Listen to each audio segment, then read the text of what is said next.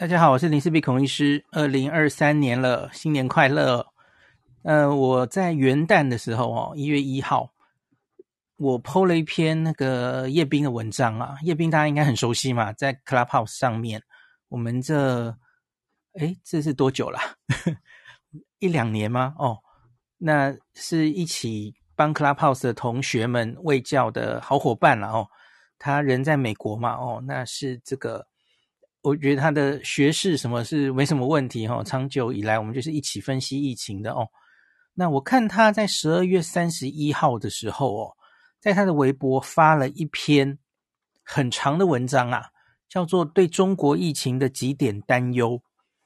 那这篇文章哦，我看了一下就拍案叫绝，因为我觉得他实在整理得很不错哦，然后解释还有对中国的现况，当然是以他的理解。然后来解读一下哦，那可是我读了之后就觉得，哎，这个其实有一点叫就在批评 中国的政府或这次疫情的做法哦。那我也担心，这显然在中国是一篇政治非常不正确的文章嘛，会不会被思想审查呀？哦，我也担心他的账号随时会消失哦。结果我晚上去看，因为我晚上就想，我我想帮他转载。结果就发现这篇已经消失了哦，我在看红白之前去看就消失了哦，那我就跟叶斌丢讯息啊，就是新年快乐啊，那这篇怎么了哦？怎么不见了哦？那叶斌就说 这篇是自然消失的哦，自动被消失，他没有删哦，那这篇就是不见了。那可是我很希望像叶斌这样理性科学的声音，应该要更被更多人看见哦。特别是被更多墙里面的人看到，因此征求叶斌的同意呀、啊。那我把它转载到我的部落格哦，然后今天现在这一集也跟大家分享。那那部落格的全文我已经放在这个 podcast 的最前面的链接哈，也请大家可以参考哦。那我的部落格还有脸书，当然就没有这方面的思想审查哈，那 大家都可以看哦。好，那我现在就开始念叶斌的这篇文章，然后我我随时也会加一些我自己的解读哦。那有人可能不知道啦，叶斌是在美国工作的中国人，应该在芝加哥吧？哦，他是阿拉巴马大学伯明翰分校的遗传学博士，目前是在药厂大药厂工作了哦，研发的工作哦。那他两年来写了非常多新冠科普的文章，存在各个地方啦。哦，那个。大家有兴趣，其实都可以去找他们的他写的文章了哈。好，那我开始念这篇文章。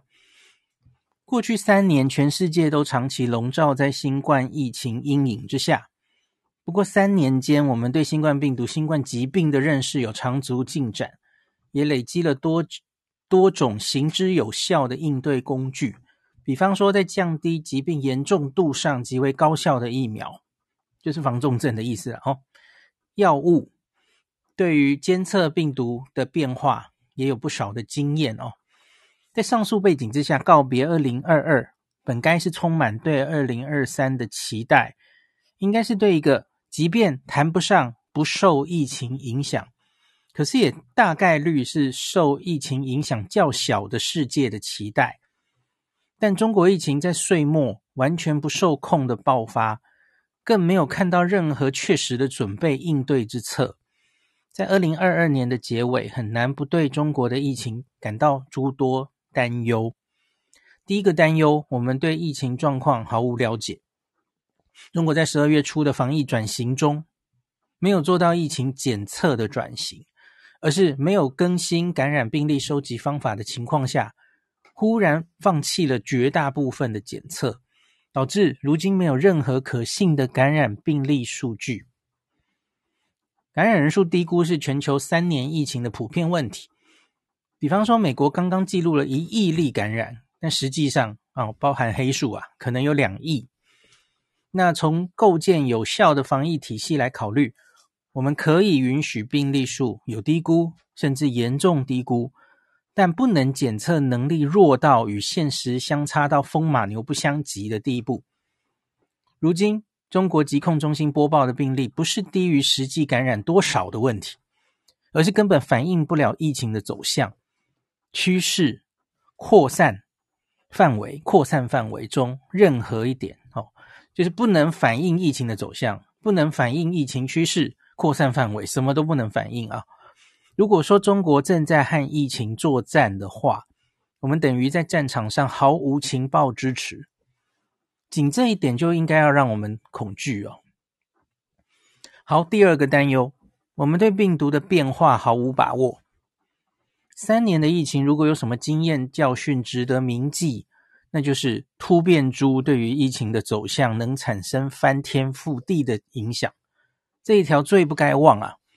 从英国变种病毒 Alpha 到印度变种病毒 Delta。再到 Omicron，每一个主流突变株的出现，都对全球疫情走势、防疫措施有效性产生巨大影响。病毒不断传播的过程中，必定会累积各式各样的突变，增加新变异株涌现的几率。是的，过去一年全球观察到的都是 Omicron 内部的亚株变化哦，就是子子孙孙呐哦。主要体现在防感染的免疫逃逸会越来越加强，这种变化谈不上惊天动地啊，带来的也只是很多国家感染病例的反复，但是重症跟死亡逐渐与感染脱钩啊。但你不要忘记，二零二一年的十一月初，仅仅离现在也不过十三个多月之前。我们普遍都认为新冠会在 Delta 内部慢慢演变，但最后却迎来了 Omicron 的横空出世。对病毒演变的监测，在疫情越是严重的时候，越不应该放松啊！但如今中国对于突变株的监测做得如何呢？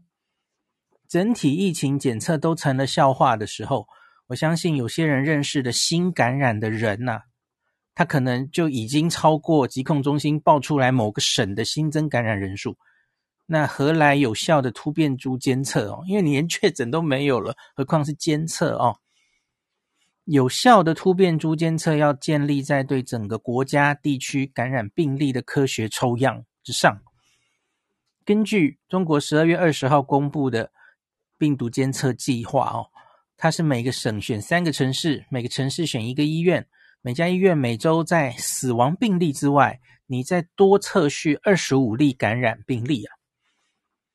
如果认为啊，每一个省每周测来的三个城市的七十五例加上死亡患者，就可以代表这个省的病毒株流行情况，那么可以去申请搞笑诺贝尔奖了。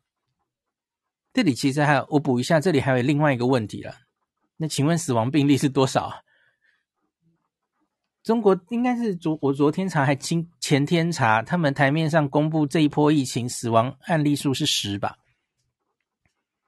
那就那那十例病毒定序，这代表了什么？因为你就是连定义都有问题嘛。我们我们之前有念过叶斌的文章，中国现在的新冠死亡的定义跟别人不同哦。他假如有什么慢性病，他就归到那是慢性病死掉，不是新冠死的哦。这很显然是。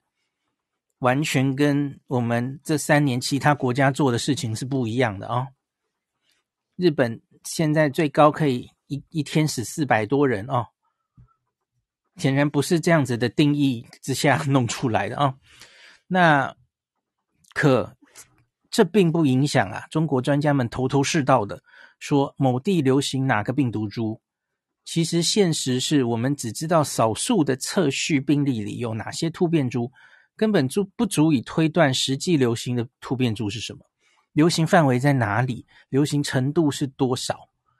即便有新突变株出现，按当下的情况，国外的一些机场海关的病毒基因组监控，可能还比国内的监测还要早发现哦。啊，我补充一下啦，其实现在是中中国出来啊，哈，包括台湾最近的国家了哈，台湾、日本、韩国。应该都会有机会帮他们做到 PCR 了哈。这几天有一些新闻在说什么啊，阳性率多少哦？今天想想好像第一次公布嘛哦，我们是一月一号开始做，第一次出现的数字啊，就是包括小三通，然后从中国来的，好像我们是做呃口水 PCR 嘛哦，阳性比例好像是接近三成。然后另外有一个新闻，呃，我我岔提出来讲一下哈。另外有一个新闻哦，我跟这几天有几个节目也在那边恐慌，说日本日本是十二月三十号就开始做嘛哦，那他们公布第一个哦，他们说机场的确诊九十二例吧，还是九十四例？然后其九十二例，然后其中九十例都有中国旅游史。这个又是一个分子分母题，有那个有些人就是惊慌啊！你看这个 日本抽样都已经九成以上都是阳性了哈，等等，他是说确诊的九十二个境外移入里面有九十个都是中国旅游史，这是废话，因为他现在只针对中国来的，他会一律做落地快筛，后来做 PCR。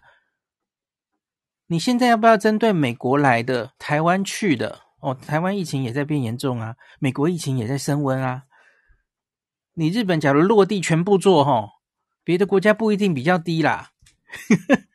现在就是没做而已嘛，哦。然后另外就是我翻了一下啦，至少到此刻为止啊，日本好像还没有公布分母是多少，就是它到底是多少中国来的人哦，然后最后中间抓到了九十个。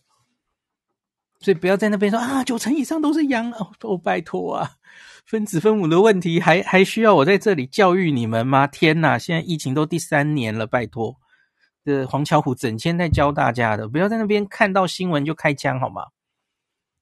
然后呢，台湾的这个抽样哦，接近三成，好像是二十七吧，请注意这是 PCR，因为想想今天有回答嘛，哦，他说这中间还要看 CT 值啊。假如是那种很高 CT 值的哦，病毒量很低的，可能是以前的感染哦，他两三个月内的感染，比较久的感染，这种病毒量根本没有办法高到去测定序嘛哦，所以这大概只能代表哦，很简单的解读是这群人哦，不是现在有多少人有传染力啊，不是，是这两三个月哦，甚至更久之内，他们有感染，我们都有机会抓得到。那在这一批今天来到台湾的这一批，多半应该是台湾台胞回来了哈，有接近三成的人在这三个月内感染，完全合理的数字嘛，非常合理嘛，哦，更高可能你都不会意外嘛，哦，那当然有些人是两个一一一个月两个月你就抓不到了，然后因为它病毒量已经太低了哦，所以我觉得今天台湾抓的这个两成七的数字是非常之合理啊，那。我来算命预估一下日本之后可能会公，我不知道会公布或不会公布啊，因为日本做的是快筛嘛，他是先做快筛，阳性病毒高的他才去做 PCR，所以理论上应该这个阳性率哦会比这个三成低才对了哦，理论上 OK，大家可以参考一下哦，看一下之后的状况了哦。那我猜意大利不是有一个新闻高到五成吗？我相信那应该也是做 PCR 才对了哦，三成到五成差不多了哦，是是可以预估的。好，那我们继续讲。那第三个担忧，我们把一切的防疫责任都推给了医疗工作人员。过去三年，全球累积了多个有效防疫工具，这些防疫工具共同点是什么？就是让人不用去医院，高效的疫苗。即使面对免疫逃逸严重的 Omicron，也能一定程度上减少传播。诶，我其实很意外，叶彦斌会想减少传播。现在的疫苗其实理论上对减少传播大概都没有什么太大的效用哦，没有人会期待它在这方面的效用了哦。可是下一句我是完全同意的，因为那是一再受到检证的哦，可以长时间大幅降低重症风险哦。现在比较麻烦的是，那个长时间是多长时间？不同的免疫年龄哦，那它到底这个防重症的效果可以维持多久？我个人觉得这个是现在最重要的问题，是要回答大家到底我要多久打一次疫苗，有多必要哦？一个四十岁的人跟一个六十岁的人，一个有糖尿病的人，一个以前确诊过的人，到底答案一不一样？很抱歉，我要跟大家讲，我们到目前为止可能答案都还不是很齐全哦。那可是我相信，应该后续会有一些答案出来哦。没有确切答案之前，我们只能用猜的哦。好，回到叶斌的文章，高效的口服抗病毒药物，像是 Paxlovid，可以帮助高危源、高风险的人群进一步降低他们的重症死亡风险哦。这些是全球过去三年累积的防疫工具哦。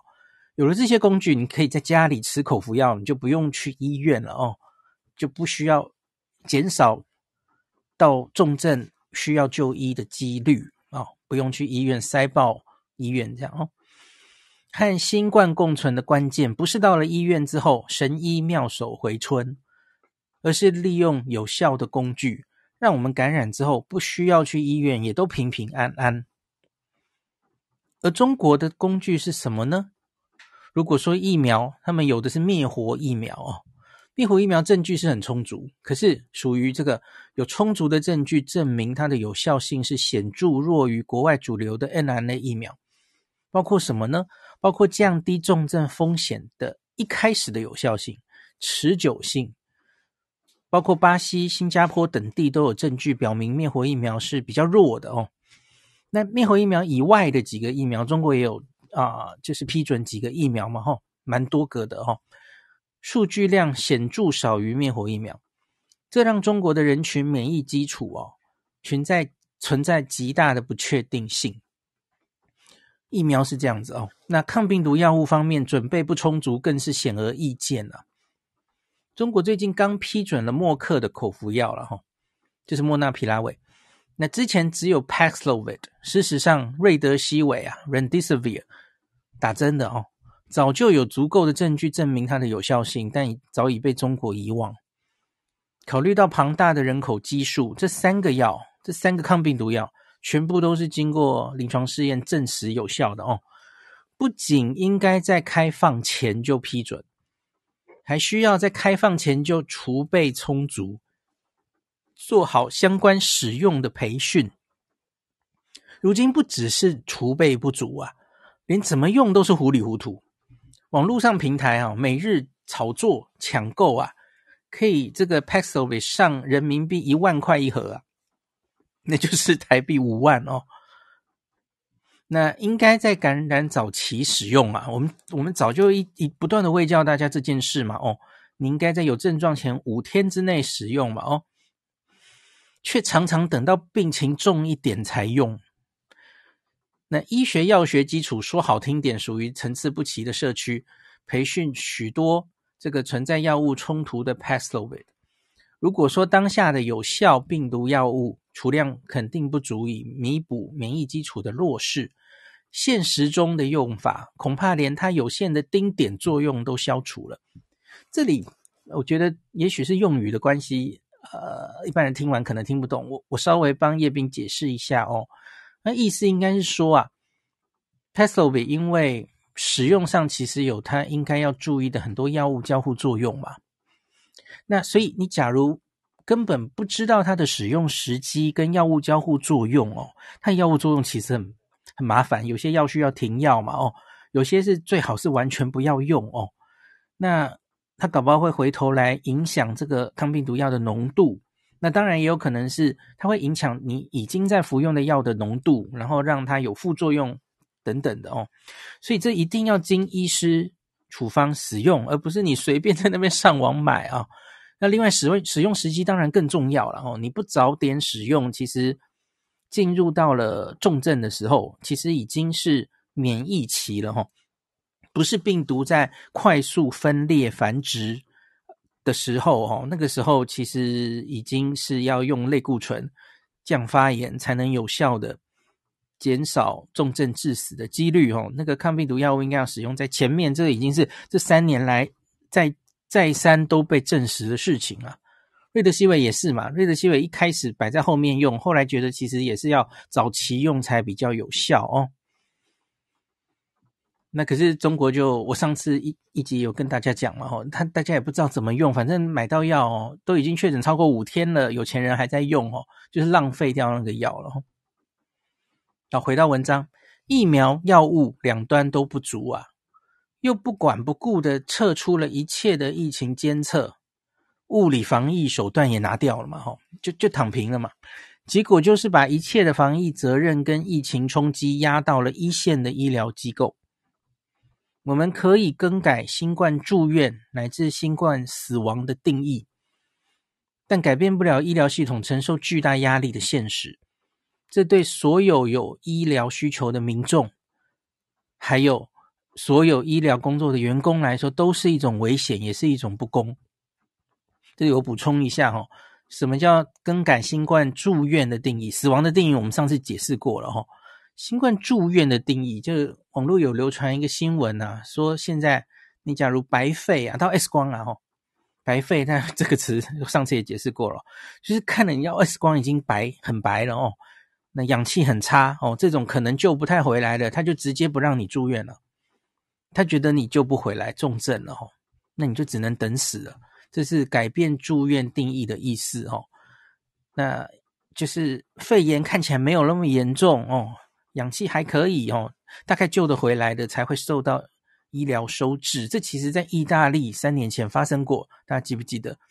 就是你已经医疗系统崩崩溃，然后你医疗的资源是有限的时候，你就很残忍的。需要面对这样的抉择哦，这其实真的是非常听了让人很难过的状况哦。那超过了一个阈值，其实因为那些人也救不回来，那医院的呼吸器就是这么多台啊，他就只能救这些人嘛。哦，那所以就会看到大家就会看到很多相关的什么殡仪馆、火化场的新闻哦，就是这样出来的。第四个担忧，我们在提供权威但是不真实的信息。国内有很多机构以及专家不断地提供各种说法，遗憾的是，其中不少部分存在问题，还有一些是明显的误导。以疫情的状况为例啊，不断有省市报道，他们估计已经多少人感染了哦，报道的数字一个比一个夸张。可是问题是，这些估计的基础是什么？我我新闻上最近我常常看到，我我插他一下哈、哦，新闻上我常常看到说，诶，我我在北京工作的的同学还是谁啊、哦，他身边几乎九成都已经感染了哦，所以他说北京感染肯定已经超过九成，诶，这是新闻呢，你自己去找类似这样的说法很多啊，嗯，可是你这估计的基础是什么啊？这是你你住北京的朋友周边人几乎九成都感染，你就说北京九成吗？嗯。就算是模型估计，你也必须要有一定量的可靠数据为基础才行。那其他国家哦，当然有很多疫情的模型估计是大量感染数据输入，那得到了一个误差范围不小的区间。可是中国的报告明明什么可靠的感染数据都没有，估计出来的数字反倒极为精确哦。如果我们不知道疫情是什么状况，你就老老实实承认。信口开河胡说八道是什么意思？想故意误导民众吗？哦，那提供误导信息，自然少不了权威的专家们。国内中国国内多位专家，哦，包括一些包括一些不容置疑的专家，都说过啊，某个奥密克戎的亚株，它的 R 零值是十八或二十一呀。那叶斌这里还附了一张图，哈，就我这篇文章里面最最前面的那张图啊。就从武汉株开始，Alpha、Beta、Delta、Omicron 哈，一直列到哈，多新的都有哈，BA two、BA five 啊，BF seven、XBB、BQ 哈，一个比一个高。R 零值从最原始的武汉株 R 零值估计是三，然后最新的 XBB 跟 BQ 已经涨到二十五以上了，科幻小说一般哦。那叶斌说，他让人深刻怀疑这些人到底知不知道 R 零值是什么。以及是以什么样的认知水平在提供防疫的指导哦？岔个题，这个东西我有问黄聪宁啊，黄聪宁就说他一直对于这些变种病毒哦，谁是谁哈、哦，越越后面的是前面传染力的多少倍啊？他一直对这种嗤之以鼻啊，他也不相信这些后面的变种病毒越来越 R 零值越高的这种说法哈、哦。R 零值方面的胡说八道，或许还能当个笑话看啊。可是专家们另外一些说辞，危害则更致命。比方说，一直宣传呐、啊，九成以上的 Omicron 感染都是无症状，是无症状加轻症了哦，应该是这样吧？不是九成无症状嘛？哦，那另外一些人宣称 Omicron 是没有后遗症的哦。事实上是 Omicron 有后遗症，那可是，在打过疫苗的人或者 Omicron 本身哦，那个在英国的大量资料哈、哦，跟 Alpha 跟 Delta 相比哈、哦，那个后遗症似乎真的没有这么多，是这样没有错，可是不是没有后遗症嘛？吼，那这些不仅与当下国际上的医学共识冲突，对民众也是更直接的误导。好，来，我们还有两个担忧啊，快念完了哦。第五个担忧，我们在信息不足的情况下，可能有太多盲点。当我们的专家信口开河说，估计北京已经有八成的人已经感染的时候啊，小城市、乡镇、农村的情况是怎么样？这些地方的防疫准备又是什么？有些地方的情况，我们可以通过这个布文呐，哦，发发布文嘛，哦，谁过世了，哦，的频率来猜测啊。可是那些布文比较少的地方，还有没资格发布文的人怎么办呢？哦，估计不到他嘛。哦，就算是北京这一类不缺专家估计疫情的大城市啊，所谓已经六成或是八成感染，又有多少可靠程度呢？在检测消失的状况下，你真能如此断定绝大部分的人都感染过了吗？还是我们忽略了很多高危的人群，可能还是面临威胁。最后一点了哈，第六点我也觉得是最沉重的一点哈。第六个也是最大的担忧，是我们在虚构现实，抹杀真实的记忆。某些专家不久前还在宣称啊，Omicron 的致死率比流感高六七倍啊，可是他如今却啊一百八十度转向啊，大言不惭，一直。说这个经过一直跟踪病毒变化啊，Omicron 的致病力已经大幅下降哦。他们说的是年初到年尾哈、啊，跟相比啊，我们现在看到 Omicron 致病力已经大幅下降了哦。没有啊，我们没有观察到这件事啊。我们顶说，哎，好像还好了哈，就差不多啊，没有变更毒，那致病力好像差不多这样啊。那就算是我我跟大家解释过嘛，哈，我们跟日本好像观察到 BA.5 之后，哈，那个致死率啊稍下降，哈，从这个万分之十七降到万分之十，可是那不一定是病毒本身独立的关系嘛，哈，并不是 BA.5 没有 BA.1、BA.2 毒，大概目前没有人下这种结论哦，它可能是归功于前面的自然感染，然后加疫苗施打。整个堆起来的免疫力让它重症率更低哦，大概大家会这样解释嘛吼，可是并不敢骤下结论说这个啊前面后面的 Omicron 的致病力有比较下降啊，何谓何况是怎么会大幅下降呢哦？那至于打有准备之仗的说辞哦，因为中国常有人说我们这个国家帮你争取到三年了哦，那我们是打有准备之仗，现在已经准备好了哦。打有准备之仗的这个说辞，更让叶斌怀疑：吼，准备二字是否有了新的定义？新冠去世的人还能不能得到公开明确的死因承认？如果新冠被认为没有后遗症，那一些恢复比较慢的人，他还能否得到必要的救助支持？如果说奥密克戎疫情终能过去，要这一点专家们确实没有说错了，只是代价高低。过了寒冬就是春天，对于疫情或许是真的，可是这种抹杀现实的危害呢？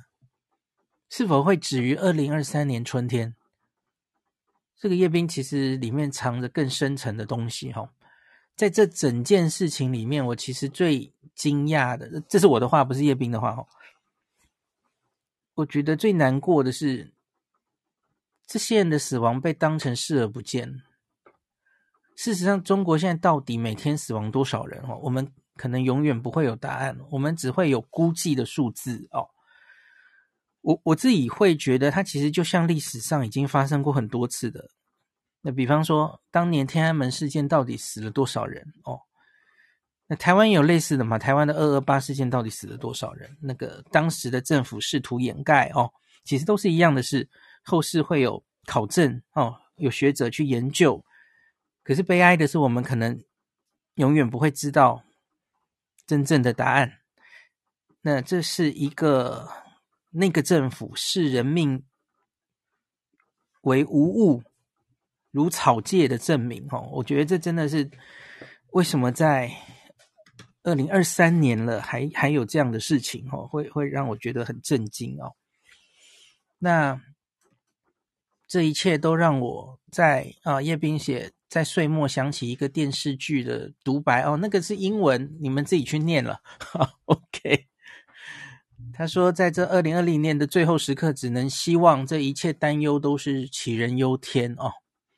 好了，我念完了，所以这篇文章你看就不被见容于微博是很正常的嘛。哦，马上被审查掉了哦。我也不知道是主动的审查，还是有太多人玻璃心检举他，让他下架了哦。然后我看元旦叶斌就今天这集的尾声了哈，叶斌就发了另外一篇哦，他说新年快乐。那个先说一件最重要的事，新年快乐。然后他说，二零二零年真的挺特别。年初我在美国经历了，当时还是 BA one 的 Omicron 第一波，年底又看到中国的疫情大爆发，中间全球经历了 BA two、BA five、BQ one、XBB 等等。中国经历了，呃，他写为了忘却的纪念，这是什么意思啊？听不太懂。他说，既然微信、微博。都不允许我在新年对中国的疫情表达担忧，那么我只能表达这一点：Omicron 的第一波总是困难的，但终究会过去。区别只是代价的高低，以及是否需要付出本来可以避免的代价啊。一个社会的准备程度，关系到这个社会最终付出的代价。这个你我个人改变不了。但作为个人，你我个人的准备程度很可能决定了我们个人最终付出的代价。这方面我们是可以改变的哦。个人可以改变什么呢？接种疫苗，做好个人防护。如果可能，多储备一些抗原检测，缓解症状的药物。如果有余力，帮助一下你周围的人。最近，我与我的家人也是这种爱心的受益者。当专家靠不住的时候，人是靠得住的。如果可能，选择做一个靠得住的人，这样最终我们周围能够靠得住的人会多于那些靠不住的。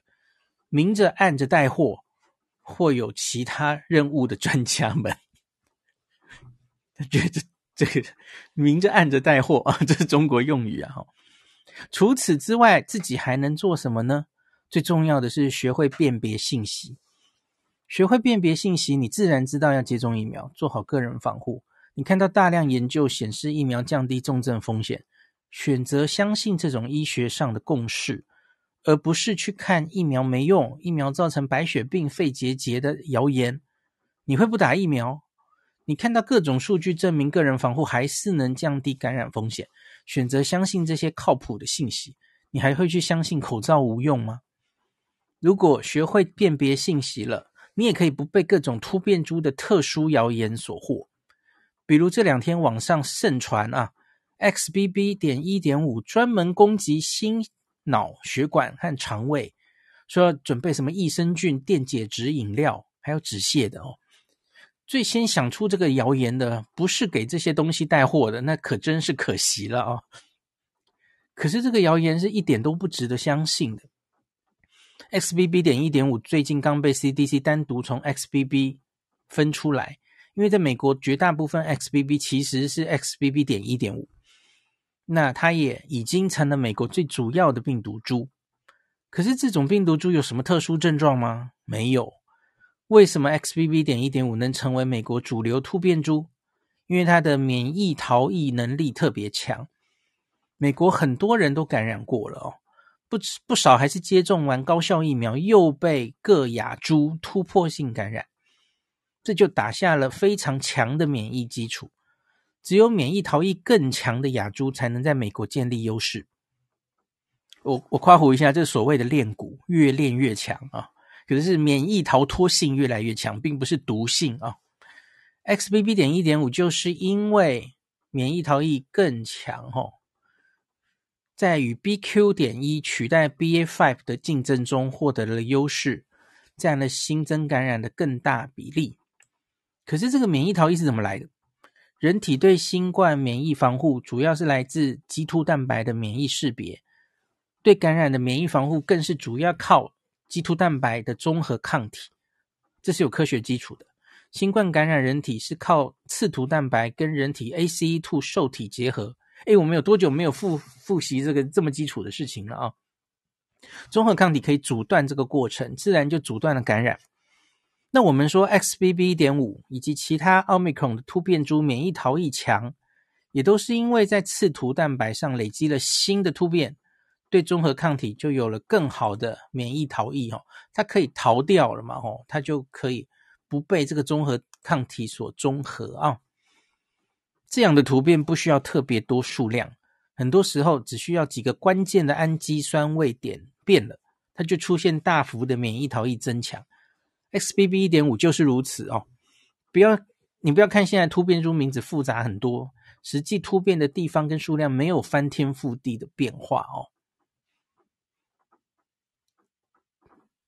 呃，这这个中间可能有点太啰嗦了，我就直接跳掉好了。以上内容都是我们介绍新冠病毒免疫逃逸时会说的基本概念哦。知道这些，我们再来看所谓哦。呃，中国在流传 XBB. 点五专门攻击心脑血管跟肠道的谣言哦。这个突变株明明是因为棘突蛋白上的突变导致它的中和抗体效力下降，容易造成突破性感染或是二次感染，才在美国成为主流。和它攻击哪些器官有关系吗？那新冠侵入人体细胞靠的是 ACE2 结合嘛？吼，那大家都一样啊，每个病毒都一样啊。那它侵入的器官，也就是看 ACE2 受体的分布啊，和以往的病毒株一样，是呼吸道为主。怎么到了 XBB 就变成专门攻击心脑血管跟肠道了呢？哦，这这莫名其妙嘛！哦，从学理上想就觉得怪怪的。因此，比较可靠的科普的这个 KOL 绝对不会提供这种不靠谱的消息。如果你经常看靠谱的信息源，不是网上哪个帖子传的多，你就信哪一个哦。即便不会立即想到该怎么反驳，也会觉得这个不妥，或是会寻找更可靠的查证。这些谣言说到底，知道的不是新冠攻击什么器官，而是自己如何攻击人心。包括 XBB.1.5 在内的 Omicron 免疫逃逸，主要是针对免疫感染的免疫逃逸。防重症不是这么依赖人体现存血液中的中和抗体浓度，受影响就小一些。接种疫苗或是过往感染，因此也都持续能降低重症的风险。类似的某个突变株如何如何的谣言，具体内容再变，假的终究真不了。学会鉴别信息，参考靠谱的信息源，这些谣言就算填满你的朋友圈。你也能不为所骗。好，大家停一下。阿妈，我在录音啊。我不知道你们听不听得到啦，可是我忽然听到楼下电视开着，我快晕了。好，OK，继续。当然，如果你的朋友圈真的被这种谣言填满，也稍微有点悲哀啊。毕竟谈笑有鸿儒，往来无白丁，是历来交友比较能拿出来炫耀的。虽说最后其实大家也都是八卦的层次哦，但变成谣言集散地就太掉价了。怎么说呢？还是刚才说的，从个人做起，你自己不传播这些谣言，把正确科学的信息传递给自己的朋友家人，自己不从不可靠的地方获取信息。也把可靠的信息源推荐给周围的人哦。最后再度祝大家新年快乐，二零二三年成为自己朋友圈可靠信息的输出者，而不不是各种虚假信息的受害者。好，念完了哦，希望叶斌的这个微博可以一直存在，不要再在微博被下架，那实在太可怜了。感谢您收听今天的林氏璧孔医师的新冠病毒讨论会。如果你觉得这个节目对你有帮助，喜欢的话，欢迎你推荐给你身边的朋友，或是在 Apple Podcast 上面留下评价，后也可以留言哦，五星好像每天都可以留哦。希望大家当我的种子教师，推广正确的新冠卫教，以科学防疫，不要只以恐惧防疫。行有余力的话，欢迎您赞助林氏璧孔医师喝杯咖啡。让我可以在这个纷乱的时代继续分享知识，努力做正确的新冠相关卫教。如果你想看到更多孔医师分享的新冠疫情相关资讯，或是临事必发的日本旅游资讯，欢迎你加入脸书上的日本自助旅游中毒者粉丝专业。那或是我也有 LINE 的官方账号，或是 Telegram。那这一些连接都在 Pocket 前面的我的电子名片里面，可以在一个页面就看到我所有的发声管道，都欢迎您加入。那我们就下一集再见喽。